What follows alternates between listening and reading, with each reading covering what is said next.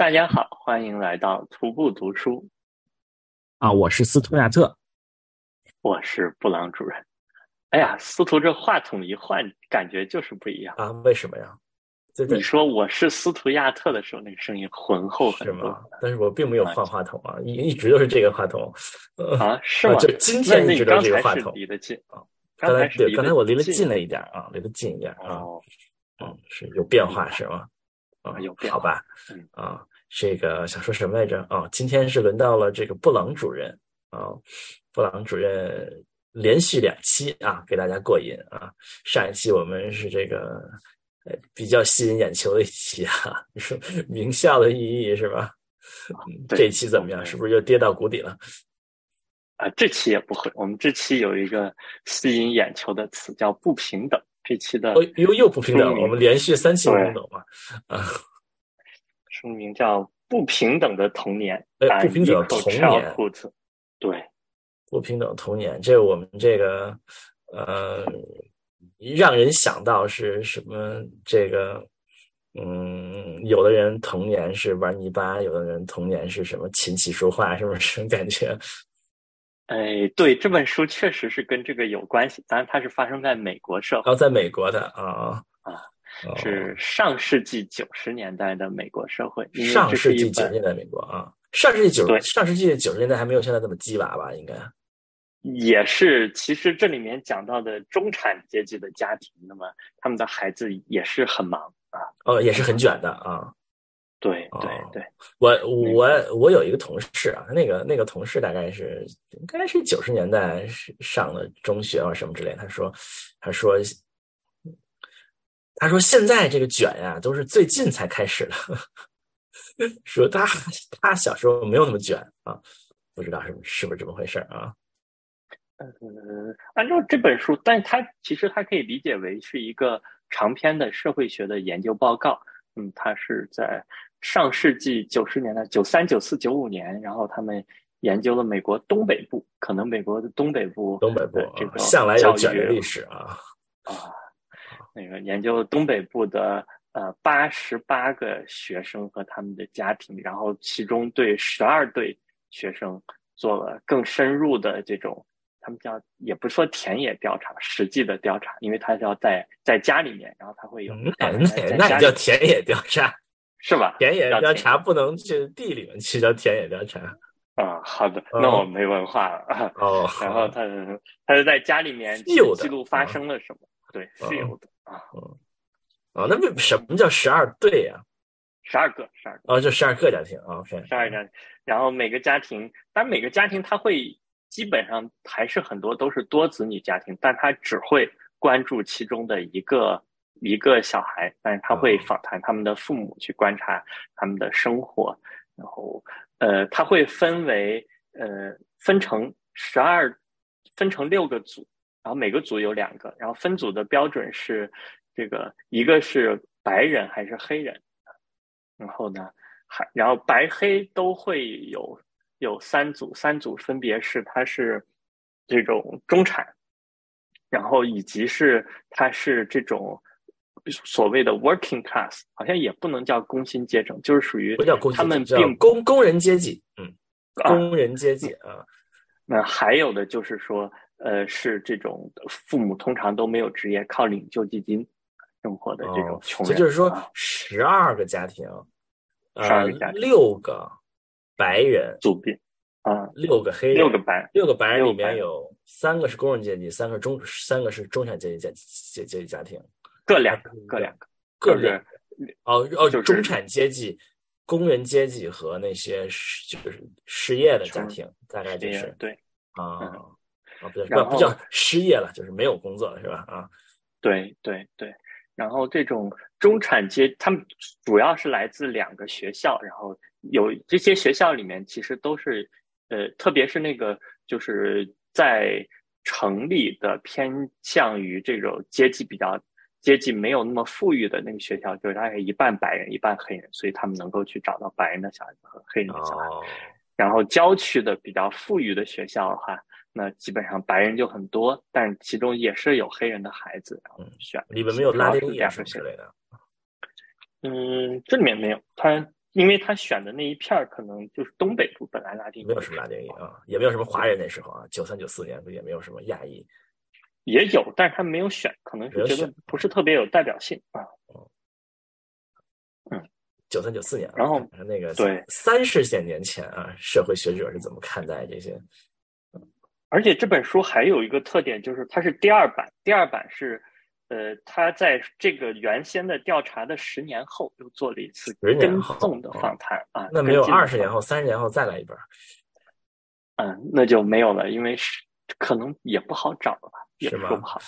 那，我乱说的，我乱说，就十年后，有点像那个英国那个电视剧 UP 七 UP 十四 UP，最近其实多少 UP？六六十三 UP 是吧？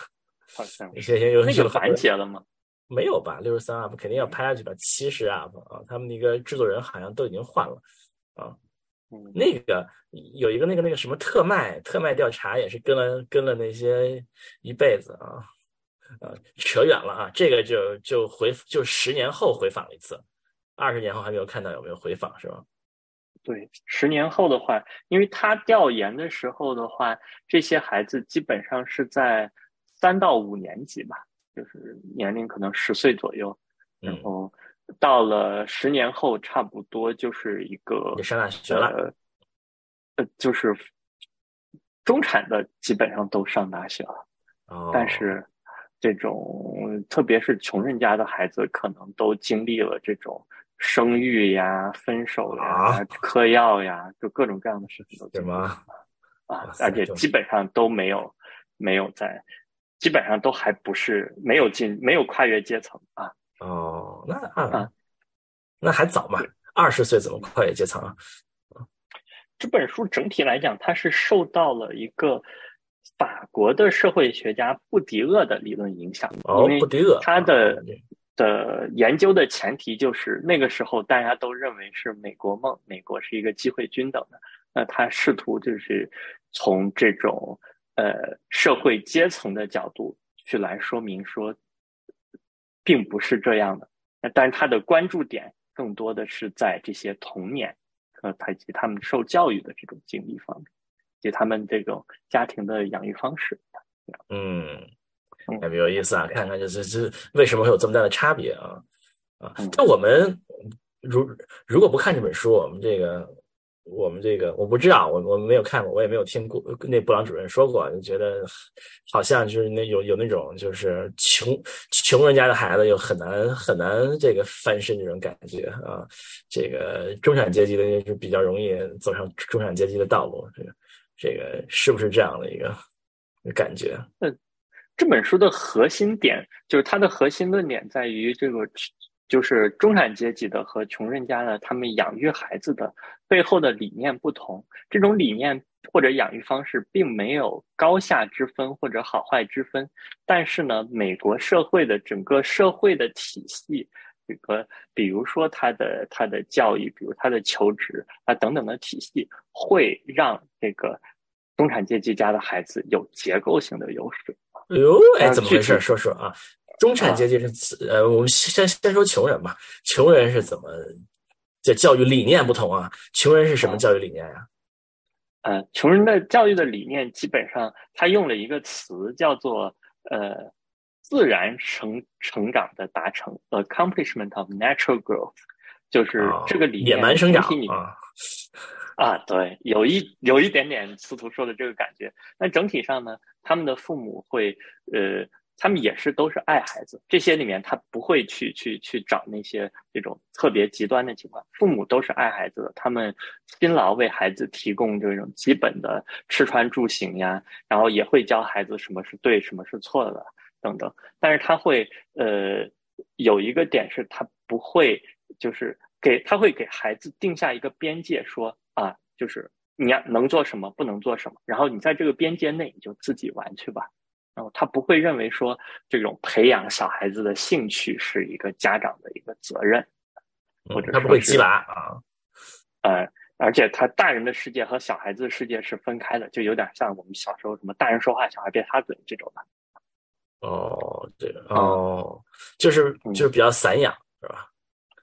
对，可能是我们理解的散养，但是站在他学术的角度，他会去观察他们的这个小孩子他的时间花在哪，以及家庭里成员之间的互动啊，比如说，呃，在这些穷人家的孩子，基本上这个小孩子的话，有很多自己的时间，然后他可以自己去看电视也好，或者是跟周围的邻居的孩子玩也好，因为那个时候没有互联网。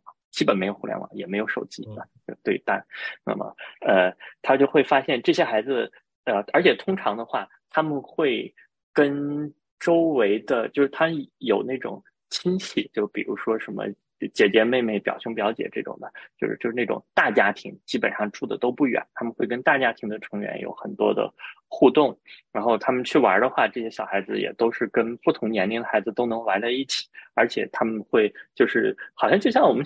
就像我小的时候啊，就是几个小孩玩，大家自己编一个规则，然后游戏里怎么玩，出现什么争执了也自己去解决啊，等等的，就是呃，整体上是有这样的一个感觉，就是不太管孩子的，嗯，然后呢，但是在面对这种。在比如说，如果是去去，比如说去学校面对老师，老师可能是就是你可以认为是在这个教育体系里有一定的权威性，或者是去看病面对医生，然后你就会发现，呃，不管是家长和孩子，他表现的跟他们平时的状态不一样。都通常的话，这种家长可能认为这个小孩教育就是就是就就是老师的事，学校的事，老师的事儿，所以家长一般会会。比较，比如老师有问问题啊，或者是什么，会比较被动一些，而且就是，呃，甚至是他有的时候也会表现出一些对学校的这种不信任，或者是不熟悉，就对一个陌生的这种权威的权威，他可能有一些不信任，但是他也就是很被动，他们就相对来讲比较被动，然后他的他也不太能适应这种。这种在这种专业场景里沟通的一个语汇，因为他们平时他们家庭里的沟通，通常啊，通常很多时候是依赖这种身体语言，或者是说说的句子都很短，就是去拿个面包过来啊，他不会去跟小孩子有这种。长篇大论的去讨论什么？你为什么要做这件事情呀？然后两个互相去去，甚至是在中产阶级家庭里常见的，就是他们去去谈论一些事情呀。然后，所以就面对学校场景的时候出现冲突的话，他们也不太知道怎么处理，就会比较陌生。然后，那我就接着说说中产，说中产可能。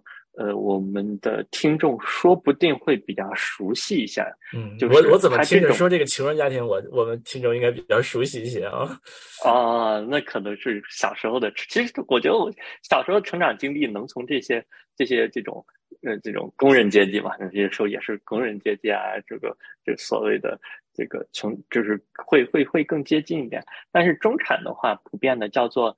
Concerted cultivation 就是联合的培养，也就是说，就是现在我们主流的教育观念里认为的家庭、社会、学校联合培养，而一个孩子教育的主要责任是在家长身上。啊，你也不能，你也不能这样说，这样主流的吧？因为你要，你你可以这么说吧，是那些育儿的公众号可能认为应该这么教育孩子。那那那些人是给谁看的嘛？都是给那些喜欢鸡娃的孩子的父母看的，是吧？真的散养那些人也不看那些玩意儿，就是孩 子，就是这是在在教育里面比较主流。至少就我考这个教师资格考试里面的这种讲到的这种教育的观念呀，等等的。啊，基本上是跟这个是更一致的。哦，对，你们这个教育系统的是吧？啊，你这样讲，这个什么，嗯，对，他们是他们是，呃，这个有什么表现吗？要怎么着？要合作呀？啊，要不叫合作了，叫协同教育啊。对，他们的表现就是，呃，家长认为要去培养孩子的兴趣，然后让孩子能够去成为一个这种独特的、能够去发展的人。然后家长是认为他是有责任的，并且花很多的时间，而且这些时间花在哪儿呢？这孩子的生活，甚至整个家庭的生活，都是围绕着这种有组织的活动。就是比如说，我们今天几点在哪个地方，然后上课，然后上上什么课，然后都是有大人带着的，教练呀或者老师呀。然后那个，嗯，很多时候呢，这些孩子就是当家长跟孩子在这个过程中都会感受到疲劳，这也是经常的事情，非常疲劳。不像啊，这个穷像穷人家的孩子，在这个访谈里面很少说感受到无聊，这个会有。但是呢，这种你去问这些孩子说，那如果我们这些课都不上，这孩子也不愿意，他觉得上这个课也成为他的生活中一部分，对他是有帮助。只是这种疲劳往往是因为他上的课太多了，啊，可能。在某一件某一个课的那个重要性就相对来讲没有那么多了，然后呢，嗯，在这些家这些家庭里面哈，这个家长跟孩子的语言沟通非常的多，就是呃从小就会跟他去沟通，哎，你为什么这么想的呀？你为什么有这样的情绪呀？或者是说，然后家长很少就是家长对孩子的方式主要不是通过命令，甚至是威胁说我要打你，你再不等我就打你，不是的，就是。基本上都是讲到 reasoning，然后家长跟孩子之间呢，就小孩会会互相的去去有辩论呀，argue 呀，然后然后去去那那小孩不愿意去做这个事情，家长需要说服我才能去做。那么在这些沟通中，他也就是他会认为说，他丰富了这个小孩子的词汇，以及丰富了这个小孩子如何跟大人去做交流，包括陌生的大人，然后。在在这些家长和学校，或者是说我们看医生的沟通中啊，就是会发现说家长会介入。比如说他讲的这个例子，有一个小孩子，他是一个是这个这个体操特长，然后他上了一个体操班，嗯，体操班里那个教练就说。因为他刚刚换到一个更高级的体操班，他之前也练，然后但是他不懂那些专业的术语，教练就说：“哎，你这个不行啊，这个全班就你最靠后啊。”然后这小孩子回去受到伤害，感觉跟他妈妈一说，他妈妈就去找那个教练说：“你不应该这样子去说。”然后这么这么厉害啊啊，就是你你这样说是是是是不 OK 的。他虽然不会了，就他虽然不懂这些词汇，但是这不是他的问题。你作为这个老师，你应该能够去给我孩子提供更好的教育机会，就是他会去介入，而且他会去跟学校去去去去去谈判，或者比如说这个孩子可能呃因为这个什么测智商的分差了两分，不能进一个什么天才班，然后那个家长就会去去去过去找学校 argue，然后后来 argue 完，他又再考了一次试，然后分够了，就又能进天才班，这种。有这样那样比较比较激的啊，比较比较推的那种，嗯嗯，就是他会他会给小孩子去去争取到这种，就是他值得或者说这个个性化的这种教育的机会。比如看个医生，他也会提前就问孩子：那如果医生问你了，对啊，你今天要看医生，你有什么不舒服？你准备向医生提什么问题？他会提前的就去沟通，然后这个小孩子见到医生，他不虚的。就是他已经习惯了去跟这些所谓的 institution，就是社会体制的的人去打交道，所以他不会觉得说，哦，我见到医生或者见到老师，就是对权威是一个服从或者这种是这种感觉到自己是低一等的那种感觉，就是我们还是平等的，我是平等的沟通，然后就是有这样的一个一个很在他观察或者他不断的觉得有很大的不同。哦，这么说那什么啊？那这个他认为这个原因是因为，嗯，我我觉得这个词儿说的非常，就是非常的客气，非常的这个客观。那那就是我觉得说了说白了就是中产阶级家家庭管孩子比较多，穷人家庭不太管。说白了就是这样啊。嗯，我觉得他还是管的方式不一样。因为穷人家庭的话，它跟中产人有个不同的点，就是有没有钱这个东西花多少钱，在穷人家孩子的穷人家庭的语言中，包括孩子之间沟通中是很常出现。就是孩子知道父母都很辛苦，加起来挣的这些钱，特别是特别是穷人姐姐，因为就不是那个不是那个工人姐姐，穷人姐姐就是父亲很辛苦，父母都很辛苦。当然，很多这种穷人家庭的孩子。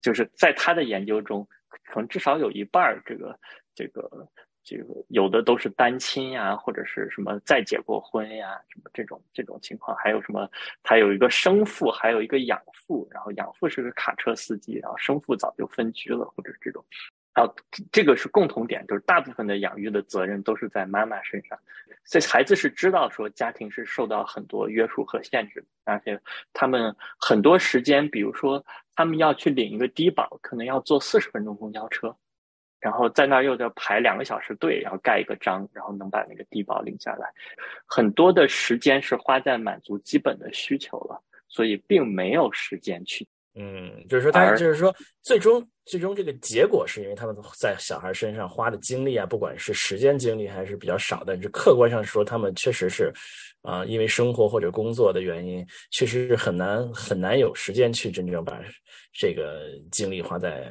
孩子身上，还是这种感觉。对，嗯，当然主观上他也认为就是什么，就是无所谓，我主我能 我能把这些管好就就就可以了。这个我觉得。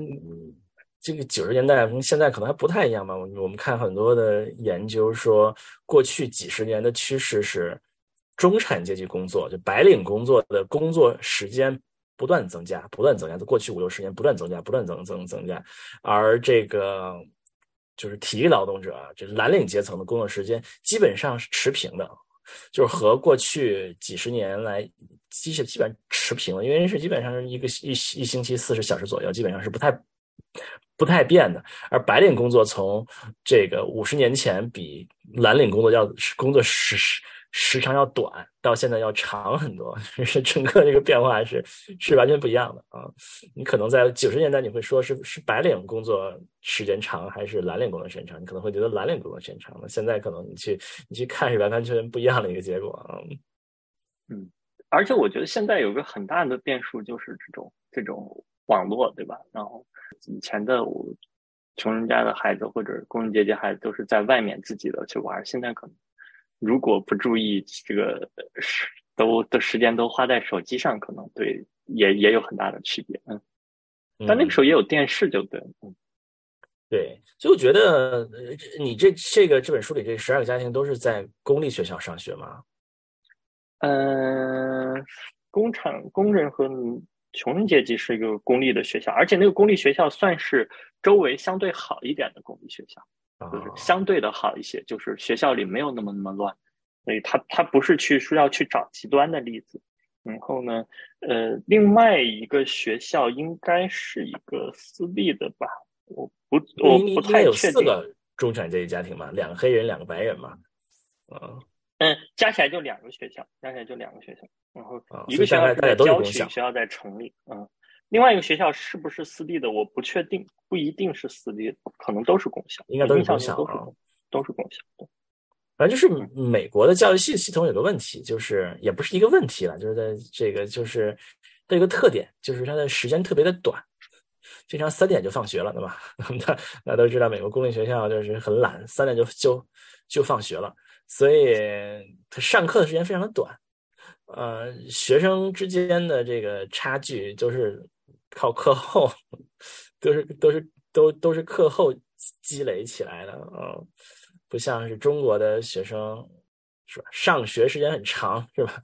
中小学就到这个小学、初中就上到晚上六点啊，什么几几点？到了高中很。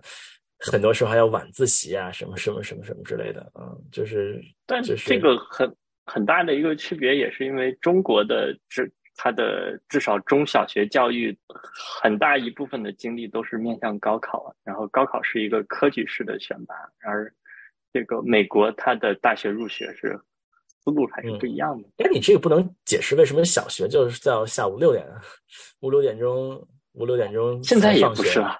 是吗？现在也不是，现现在是几点呀？我印象中也是三四点吧，就看我们周围那个小学。真的？现在也不是了。深圳厉害啊！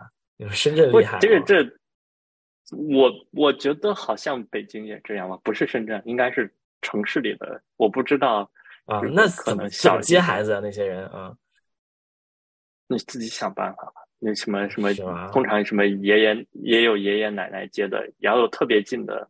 我不知道，好像小学高年级就可以自己回家了，不一定，应该也可以，但是你不能在自己在家里待着呀，都在家里有人呢，啊，那就不知道了啊啊，哇，这件事也是比较早啊，嗯，但总来说，我觉得总的来说，我觉得这是美国公立教育一个很大的问题啊！这是很多时候那些 民主党人在想，就就在说，呃，穷人富穷穷人富人小孩的差距，主要取决于就是这个放学以后嘛，是吧？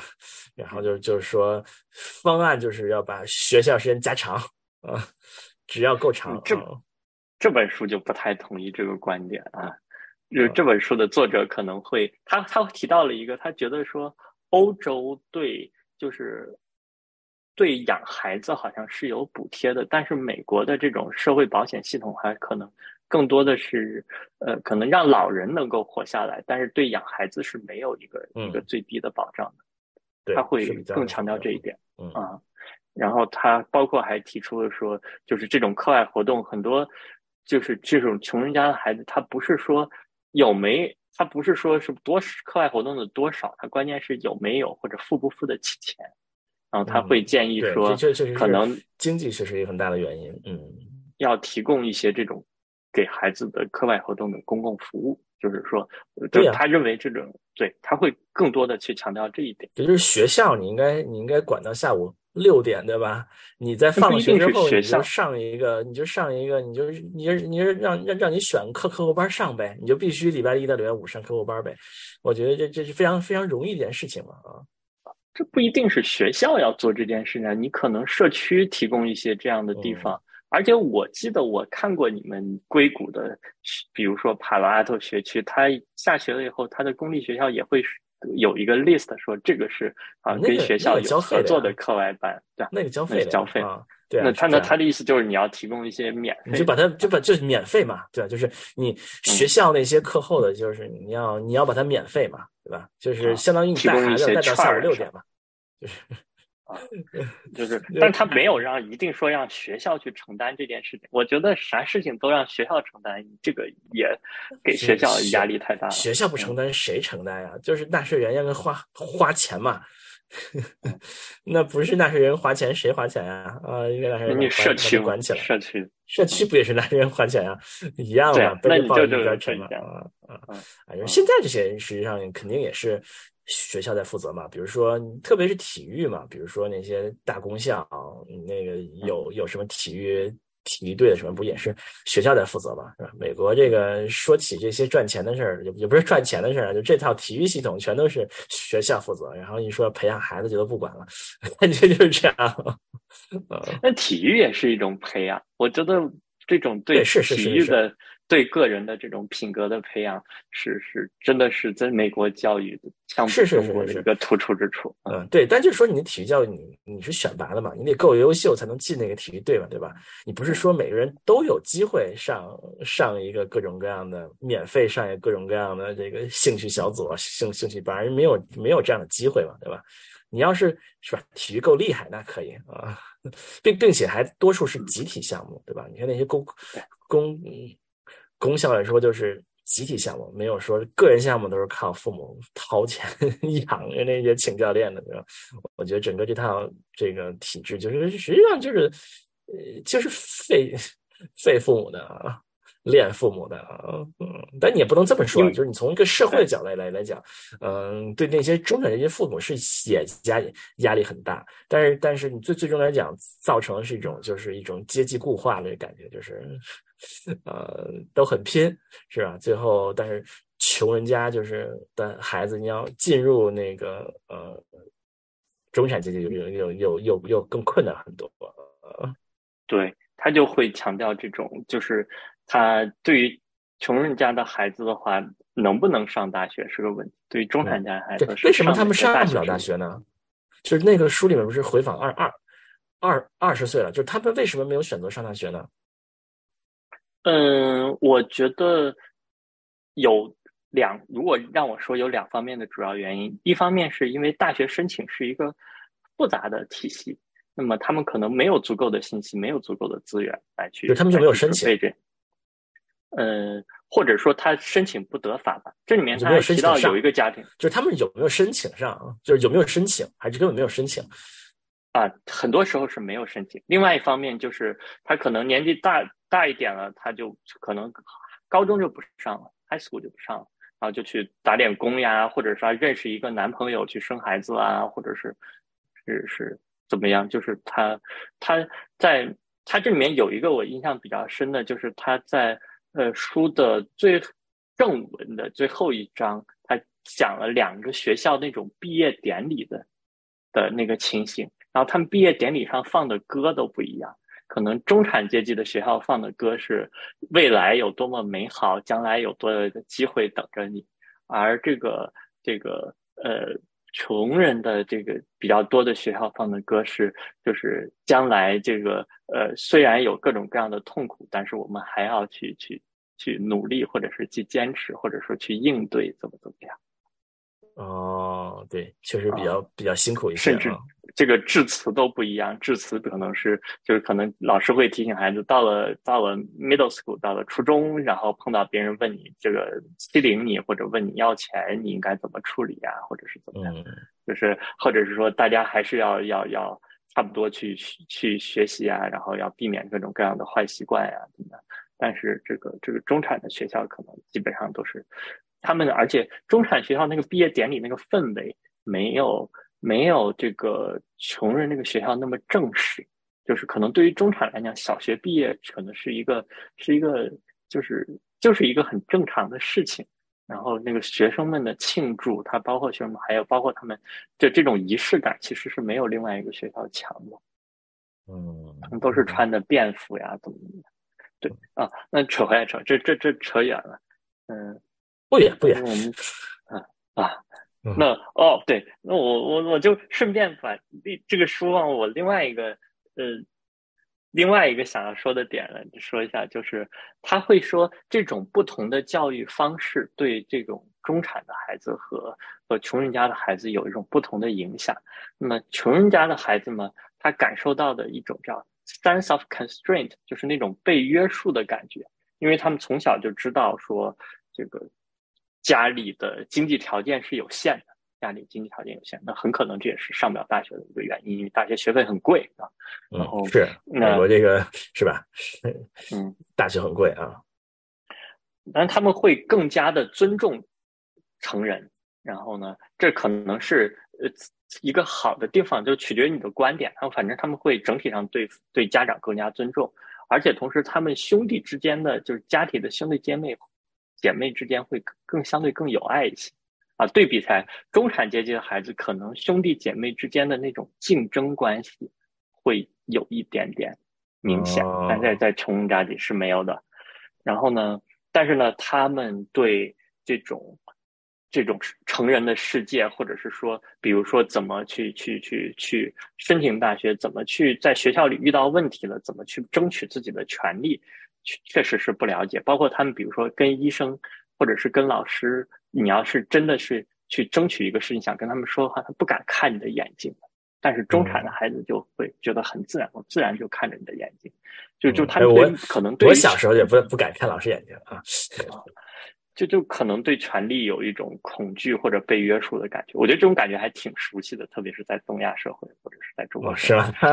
嗯 啊，所以所以他们对于权力本身是，就对于这种这种权威是有一种谨慎，但是同时可能有一些心底里的不是那么去相信，但是他们对抗权力的方式。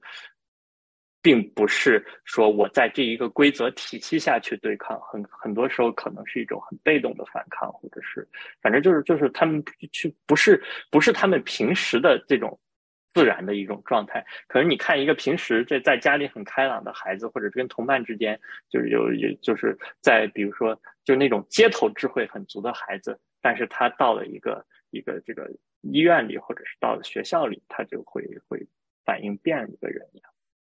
嗯，好，那那我接下来说中产，中产的孩子他就有一个叫做 sense of entitlement，这个给我的印象很深，就是属于什么意思？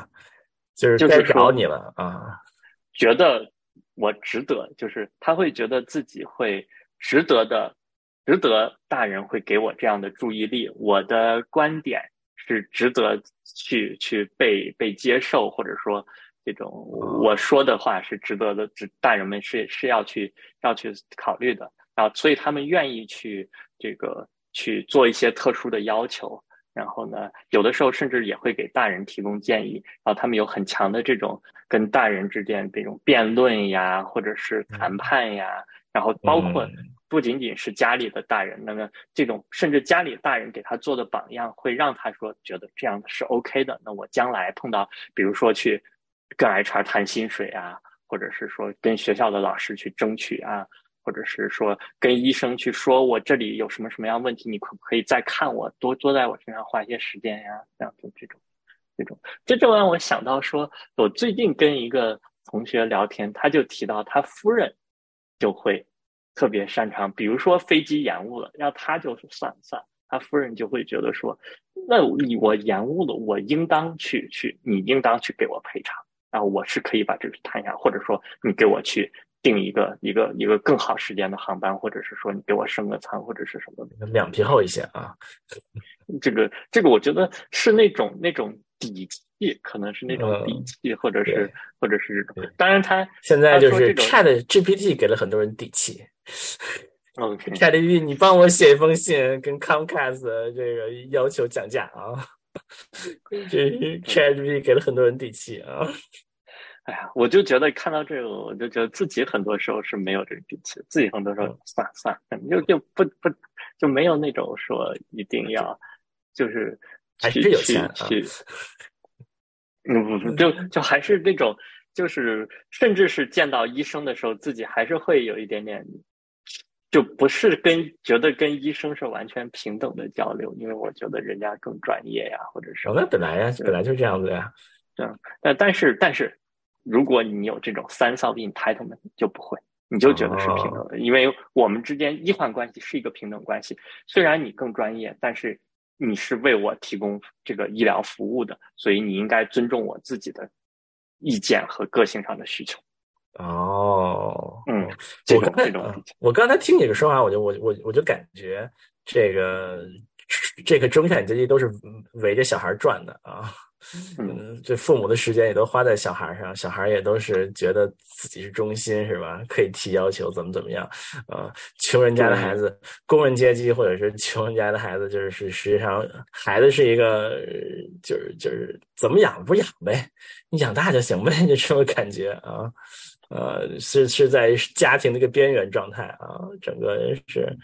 嗯，也不算是边缘吧，就是他们的，就是我觉得这本书比较客观，它不会特别的去对立，也不会特别的说一个方式就比另外一个方式好，就是，呃，但是就会说，但他确实提到中产的可能更多的时候就是围绕着孩子的这些活动转，然后呢，呃，而且你说真的是围绕孩子转吗？呃，可能看起来是的，但这些我觉得也是说。这个家长认为这是他们的职责，就是说，如果你家长不觉得这是职责，你那也不是说就就围绕孩子转，就是他认为说我有责任把孩子不一定是说不一定是是说这个小孩是是呃不一定是按照小孩的意愿 是。根据他的意愿来决定他的活动，而而而而而是说他的精力就放在小孩上。当然，这可能可能更多时候是家长在设计这些活动是在干什么，但就是说，他的时间是都花在小孩的身上了啊。而且我觉得说，其实中产他会认为小孩子在这些活动上的意愿，他会更多的得到尊重。这个可能是因为东亚的家庭会有一点点，我不确定啊，是不是不一样，或者是什么。就是，但是在这里边的白人的家庭呢，就是这些活动通常也是孩子们的意愿，就是。啊，但不是说他们的所有意愿都会得被接受，但是他们的意愿都会被尊重。嗯，哎，说起这个，那个，你你你还记不记得前些年有一部爆款的书叫做《虎妈》，有一个华人家长爆款书叫《虎妈》啊，就是。就是各种中产焦虑在那个 中体现的书啊！我听说前一段时间虎妈那些孩子长大了，自己出来写了一些文章什么之类的啊，说嗯，虎妈的对，非常的好，对我人人人生起到了非常大的作用啊！我们暂停一下，去一下洗手间。说到哎，我我刚才上洗手间的时候想到一个问题啊。就是我记得小学的时候，你上课不都是什么手背后什么这个这个子弟作证，然后要是要上上厕所的时候，想上厕所的时候，有时候还要纠结一下，这个要不要？我都不敢上的，我都是啊，我都是这个胆子很小的啊啊。对，我觉得都好像都都都很少会会举手说要上厕所，可能真的是实在不行。没有人上课会举手上厕所的啊！你看，这是不是就是那个什么这种被约束的感觉？如果是那个 sense of entitlement，就是我想上我就举手，我就去上就好了。如果老师不让我去上，家长就找到学校来了。没有吧？你刚才那个说那个跟谁提要求什么？我的第一，我第一。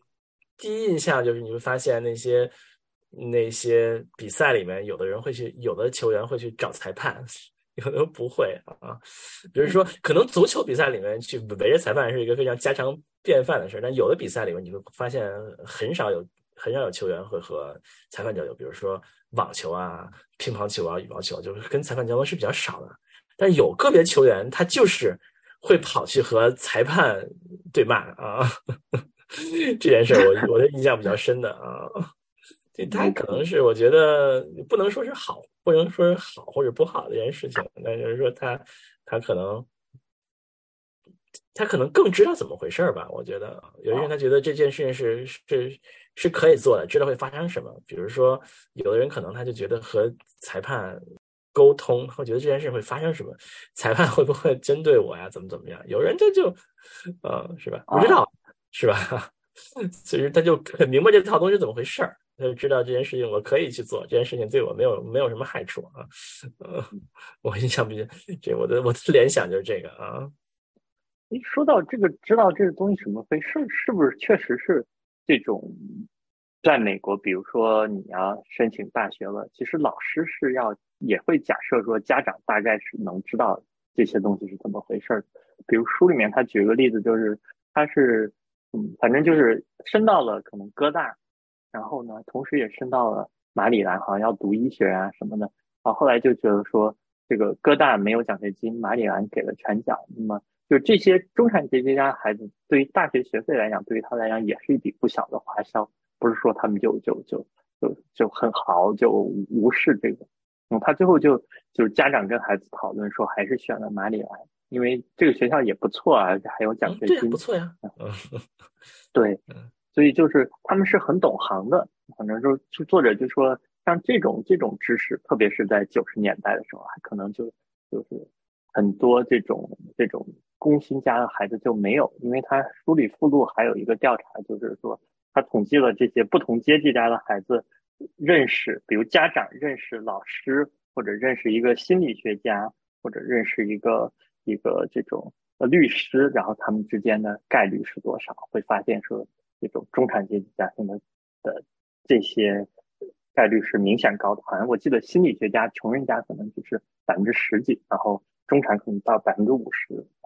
嗯，这个我觉得你放在中国也是啊。比如说，你会很问很多人，当年高考报志愿是怎么报的这件事儿，对吧？啊，呃，可能不同人体验就很不一样，对吧？啊，比如说啊，不，我家里是高校的嘛，所以就是就很了解怎么回事嘛，什么大学什么大学怎么样，都就都都被家里说的一头头是道，一通一通的。但有的同有的同同学可能就根本不知道怎么回事。那你你这么大，你就你你怎么报志愿嘛？你肯定就是说，呃，你你你要你你要说顶层的学校可能。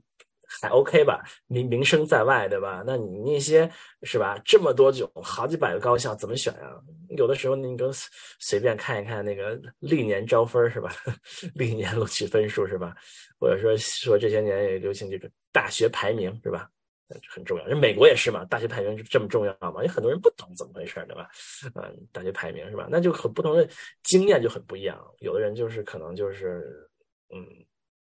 瞎来吧，有的人就是比较了解啊，或者认识一个我们上一期的这种能够在大学当过招生官的啊，嗨，啊，对，这这，但是这也是中产阶级才能雇得起的服务啊，这都很贵啊，对吧？这你你你实际上，你你你这个确实是需要有一些社区服务，我觉得需要一些志愿者来个帮助这些呃工人阶级的孩子能够能够设计他们的这个未来的出路。这个我觉得这是非常非常困难的一件事情，就是，呃，你不光是有没有有没有人帮你的问题，就是说，你中产阶级家庭，可能你有兄弟姐妹、表兄弟啊，是，嗯，或者或者或者是你周围的人，他的朋友的孩子，他可能有有很多很多的这叫什么模范，对吧？你可以知道谁谁谁谁谁去了哪个大学，学了什么，毕业怎么样。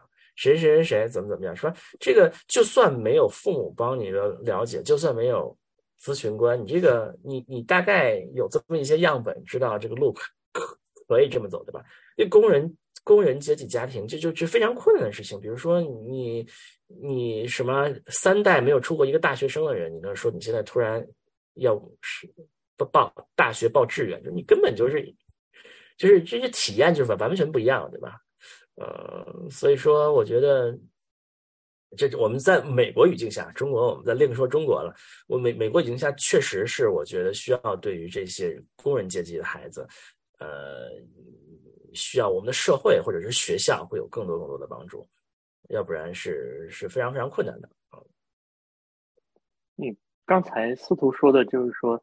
知就让我印象是，就你知道一条路能走通，其实很重要，或者知道这条路有人走通。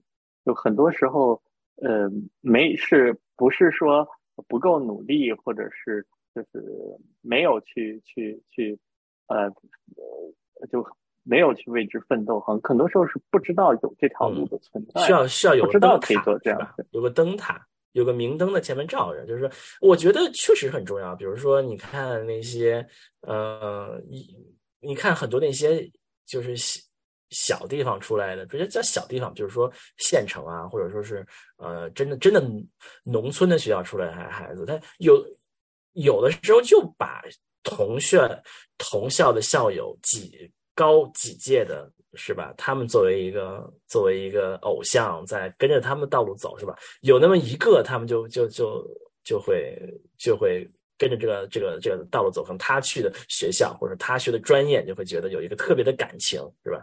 啊，那你如果是一个某个农村的的学校，可能就根本没有上过大学，那就就更困难了，对吧？就连这个这个灯都没有，我觉得这是是确实是一个非常非常困难的问题啊。其实，其实，其实，其实，我觉得，嗯，从某种角角度来讲，在中国啊，还是还是没有美国这么困难。那现在可能也不一样了。比如说，尤其是二十年年前的中国，那时候还是艺考考分定天下的这个这么一个制度吧。这这这个这当当然，我不能说是很。非常公平啊！你你你小学、中学教育水平就很就很不平等嘛，呃，但是就是说，但但是就是好处就是说，你到了上大学报志愿这种事儿上，那自然而然，嗯，特别是那些出分报志愿、考后报报志愿的，你考完之后，自然会有别的学校来找你什么之类的，是吧？呃，自然会有别人来替你那个是一分那什么的，嗯。就是至少还有分儿这件事情，就相当于这条路的方向是清楚。但是如果是美国的大学，你就不知道了，因为不是 SAT 越高，你就能上到什么好大学，根本不知道该怎么回事啊。啊，特别是文书啊，这是我们上一集上一集讲的。啊，不过你你你要你要这样说，就是在 SAT。呃，作用很大的时代，现在这些学校都抛弃 SAT 了。呃，在 SAT 重要的时代，那个确实你要能够把 SAT 或者 ACT 考分考高，确实是可以，至少名名校进不去，至少是可以可以可以上一个学校的吧？是是是一个不错的不错的学校，这也是这也是一条路啊。当然，这是另外一个回事。这另外一个问题就是，您工人阶级要考 SAT 考上高分也不容易啊。这个就更。更多、更更多、更深层的问题在里面，嗯，所以他们那些人都有考过 SAT 吗？是不是？哦梳理这些人，梳理这些人应该说是大部分都没有。他的哦，这本书的一个特点就是说，它有很多很多具体的案例。就是我我觉得说这本书值得，就是他就是谁可能更会呃想看这本书，就是你能看到这些家庭中非常。丰富的例子，他们之间家庭的对话呀，然后很多都是有场景，具体的场景，而且书中有一个非常详细的附录，比如说，呃，平时在他家里的有哪些人呀，然后呢，嗯，他们父母都是干什么呀？以及包括说他最后十年以后，他是这个十年以后他在了到到哪里上了什么学校？我跟哦，就是他会发现当时做研究九三九四年的时候。那个时候会觉得这个穷人家的孩子更像是那个年龄的孩子，就中产阶级家的孩子就有点小大人那种感觉。嗯，然后到了十年后会发现中产家的孩子更像是这种年轻人，就是还在去讨论自己的学习、自己的专业，然后自己大学毕业了去做什么。而穷人家的孩子就更像是经过了社会的毒打或者是风霜，然后都是在。就已经在思考那些就是这一辈子的事情了，或者说这辈子也就这样了，这种感觉。嗯，确实是一个一个非常非常大的一个反差啊。嗯，我刚才利用布朗主任去这个上厕所功夫，看了一看 Goodreads 上大家怎么评论这本书啊。这感觉大家的评论就是跟布朗主任说的差不多嘛，就是说他描绘的是一个。尽量不不说哪个好哪个不好的一个这么一个样子。他提到说，中产阶级的孩子很累，非常的疲疲惫啊。呃，这个干干干嘛呢？把大家大家都搞这么累是吧？我觉得这整个这个制度有问题。为什么把大家都搞这么累？要不然很累，要不然这个搞的就是是吧？十八九岁就要被社会毒打是吧？为什么在社社会把世界把所有人搞得都都这么苦呢？嗯，我当时说这本书给我的一个启发就是，嗯，会意识到说这种联合培养的这种这种观念。它并不是天经地义的，就是以前可能接触的，就是包括考教师资格呀，或者是什么的，就会觉得说啊，那个家庭、学校、社会什么以以家长为主，然后这件事情是一个是好像是就是自然而然的事情。但是这本书会更多的让我觉得说，这种联合的养孩子，这种对的孩子的兴趣就是家长的责任，这件事情并不是理所当然的。嗯，我觉得就是，我觉得可能中产阶级家庭也不能叫中产阶级家庭吧，就是，呃，比如说，你你你，我们小时候，你的小学同学里有有多少同同学是课外上课外班的？哦，我小学是在一个，就是虽然不是村子里的小学，但是是村子边上的小学，所以我们。没有上课外班，就没有上课外班，对吧？你不觉得是很正常的事情，对吧？呃，我小学，我觉得我们同同学里上课外班的也并不多，我们还是一个这个大学的附属小学，我觉得上课外班人并不多，呃，所以就多多数就算是一个就大学老师的家庭，也也其实也咱大学子弟学校不能说都是大学老师，还有。职工啊，还有这些这些这些公务人员，就是就这样的一子学校里面，其其实其实我觉得多数人是是对小孩是是散养的，就是就根本就是嗯，以最小的百分比能够让你活下来，就是是是是是是这样理解的。我有我有的时候在感叹这件事情，就是说什么时候突然觉得我们要在小孩身上花花时间这件事儿。就就就是就是你能你你你能想象这件事吗？就是就是你要跟你父母说，你要你现在养一个孩子，要每天在小孩身上花上一两个小时时间做各种各样的事情，他们可能觉得都不可理解，是不是？嗯，就什么时候突然就觉得这件事情是 是一件应该做的事了？我就觉得还还是挺挺让人震惊的，对不对？嗯。嗯，就是，哎，那司徒，你是什么时候就还是就意识就是觉得是要花这个时间，还是说其实就因为大家都这样，还是怎么？就是我也不知道，我觉得这事还这事还挺，其实还真挺奇怪的。嗯，就是你不光不不不不不光是上课外班的事情吧，就是说，嗯。就就是就非常小的小孩，两岁和四一一岁两岁，三岁，你陪不陪小孩玩儿？是吧？这件事，这这这都是很那个什么的。你看，你从从小看育儿的书，你就会说啊，你多少岁要几要要干什么，要干什么，要干什么？你要看这个，你小孩要有要有这个什么 milestone 是吧？milestone 中文怎么说？要这个这个这个，他有这个有那个有这个啊！你要你要你要练这个练这个啊！从从生下来两个月就要叫他 tummy time，现在小孩国内也练吧，就是小孩。趴在地上抬头抬头翻身翻身是吧？这个这个从什么时候小孩就要从从从小父母就要有责任在不停的给他推他做这样的事情？我觉得这这个还挺还挺震惊的。可能是可能还是周围的氛围吧。我觉得就是一个氛围。你中国国内吧，就是什么都会归在公众号上是吧？这公众号都在这么说。呃，这本书其实提出了一个一个观点，他也是一个社会学家的，就是他用了一个词叫。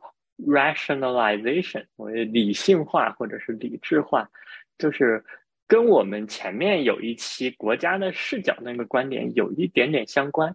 就是在以，就是比如说，在美国可能以前没有那么多连锁店，然后呢，所以这个以前也没有这种大的 mall 呀等等的。那但是随着发展啊，现在都有 mall，都有连锁店，然后这个 mall 里面就会有给小孩开的班。然后呢，大家都在这几个地方干什么？那几个地方干什么？然后，啊，然后去百货商场怎么样？然后慢慢的就是你会发现，这个小孩的整个的成长教育就有很多东西可以规范化，或者是呃理性化，或者是就是能够去把它描述出来，或者是规定出来。完了以后，就几几岁上什么班，几岁上，就像刚才司徒说的这个。他说的是，这个社会的变化可能是一个这种呃中产阶级育儿方式的一个变化的原因。嗯，有可能，可能，我觉得这是至少在美国是愈演愈烈，中国就更不用说了，是我觉得是一个愈演愈演愈烈，就是更。更卷化、更低龄化、更这个、更扩大化的这么一个、这么一个趋势，嗯，我现在是，嗯，有的时候和同事聊起天来，就就是说，我们同事就说啊，你看我们，我我 那是是一个外国同事，是吧？跟我。父母一辈就就就就随便就养了四个孩，就一宿养了六个孩子，是吧？其实这怎么怎么就随便养到了呢？为什么听你们说你们现在养孩子都养一个两个都这么痛苦不迭，觉得觉得就是呃这么难呢？是怎么回事呢？是吧？啊，就是这个整个这个水涨船高的过程，我觉得感觉是。不能说好，我觉得是整个一个氛围有一点有点怪怪的啊，所以我觉得这个确实确确确实，你要说中产阶级的这个育儿也是越来越负担越来越重，嗯，大家都不想这样啊，嗯，我觉得我觉得嗯。比较梦想那个放养小孩，其实现在有很多小孩就是育育娃都是很佛系的嘛。就是，我经常很好好奇，如果你小孩就天天就上上学学，回了家就给你看 iPad，明天继续上上学，周末就会就看 iPad，这个小孩养大会是啥样啊？我经常好奇这件事儿。那 iPad 上有啥？iPad 上要有什么 TikTok 啊这些，就和 iPad 上有正常 YouTube Kids 啊，游戏啊，就这个。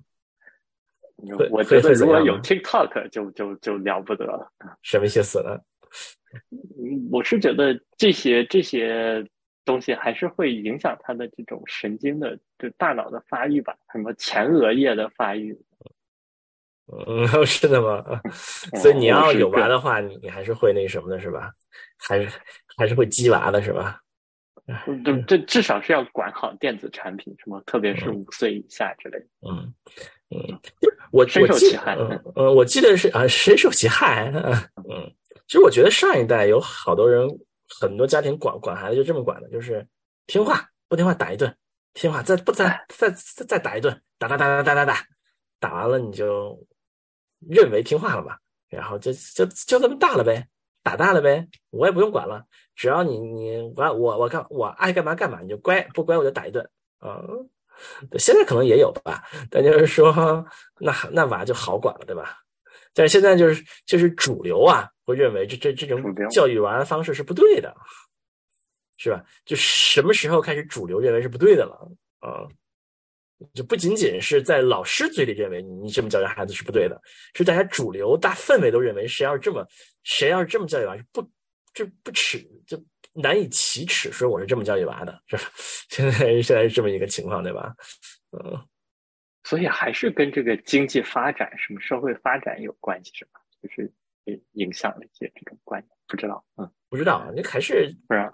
那现在中国不是美国和中国都一样，肯定有很多人也还是这么这么教育娃，但是他们就是是处在一个舆论的边缘，他们不敢出来这么说，嗯嗯，他们肯定不会这么不会公开说的，嗯，可能时代都是不一样了，嗯，时代不一样，就是时代不一样。这个可接受的这个管教方式不一样，对我觉得可接受方式不一样。确实是不一样了，嗯，国内现在都怎么怎么教孩子，怎么怎么教他可以打吗？不了解，但他他打可能也不会说，是吧？啊啊，打不会太说，什么？啊，是吧？嗯嗯，对，这个是是已经进入了一个非常边缘的边缘的状态了，是吧？已经是进入一个相对来讲比较边缘的状态，不太不太会愿意和人说我打孩子怎么怎么样啊，嗯。好，那我们今天聊到这里，好，就到这了，那就对，感谢我们收听我的节目了啊啊，感谢收听我们节目。如果对这本书里的这个里面描述的各种家庭的这种细节，怎么样去管教的，这本书还是一个很这个细节和内容很丰富的书。我对它感兴趣，可以这个阅读一下这本书啊。嗯。哎哎不，我说起这个，我突然想起件事儿，不知道不一定录录录到节目里啊。我突然我突然想起了一个人，就是我在小学三四年级的时候，一个好朋友，也就算是好朋友嘛。就反正我们天天一起玩，这么一个小朋友，是他是转学到转到我们学校的，呃，然后他数学很好。那时候的数数学好，我当时在我们班也算数学，这不是考试数学好了，就是做一些小学奥数啊，还成绩不错的啊。他也数学很不错啊，哎，不太一样，就是说我我小学奥数成成成在在班里还不还还不错，我是上了很多的那种奥奥校之类的，花了很多的时间的。我感觉那个那个同学就是什么也不学，就不怎么学，他就就就就就跟我比差不多，就是 这么一种感觉，感觉。感觉是那种天才那种感感觉啊，但是他是一个就是那种他家庭是里面就是就是工人，他父母好像都是工人啊，就是跟我们家住的不远，天天回家对啊啊，然后让我让我印象比较深，我想到这个人，然后我跟他一起玩，就是说晚上回了家，我到他们家我们就打牌，然后他爸他妈还陪我们打牌。我们我们放学回家，我我我就好多天，我我跟他就跟他爸他妈四个人在 在打牌，我当时就觉得这件事非常非常的震惊，因为这要是在我家这是不可能的事情，我爸妈肯定跟我说你要去做作业呀。做 作业你要去，你看看书啊，怎么怎么着是吧？肯定不可能说你回家去打牌啊，你看电视可以吗？看电视你有有点控制啊，早点睡睡觉啊，怎么怎么着？就是让我觉得这件事非常非常的震惊啊。然后呢，这个嗯，然后这个后来这个小朋友后来初中跟我上不同的学校，后来那个小朋友后来。我就反正我认为他应该是一个非常有天赋的小朋友，因为他就不怎么上奥数，没有学过奥数，就跟我天天死磕的这个 水平差不多。后来他就是就就沉迷游戏，天天就打游戏，天天去网吧游戏。后来好像高中也没有考上什么好高中，后来有有没有上大学我也不知道。反正就是就是高中也一直就在网吧打游戏啊，好像还去个什么战队之类的，反正他也可能挺牛的，我也不知道。反正就是让我非常的感慨这件事情啊，就是呃，就是感觉怪怪的一件事，就是为什么他不像我们一样走上一个好天天好好去学习、天天向上的一个非常无聊的道路呢？让我觉得。很所以你走，我们走的是无聊的道路，是吗？哦，不，我觉得我道路挺无聊的，天天学习，从小学到大。呃，布朗主任天天学习嘛，那时候也是，就是但哎呀，那时候好像也是是是挺无聊的。对呀，很无聊啊。那那时候自己会觉得无聊吗？自己好像也不会觉得无聊，只是无聊看很无聊吗？那个时候小孩天天骂呀，写写写写写作文就天天骂呀，考考考什么老师的法宝，分分分 学生的命根儿是吧？天天骂高考指指指指挥棒，中国教育制度怎么怎么怎么怎么样？好像是那时候写作文还讲中国教育制度怎么怎么样？小孩天天骂呀，小孩小孩怎么回事？小孩都懂啊，你们不懂吗？不懂，我好像至少小学跟初中肯定完全不懂啊，那很不懂。但是就是说，就初中、高中的时候就开始就这套东西怎么回事都明白了呀，啊，当然了，也可能 就也可能你们村边的小学就不太明白啊，对，不 太反正我们那都这还是有差距。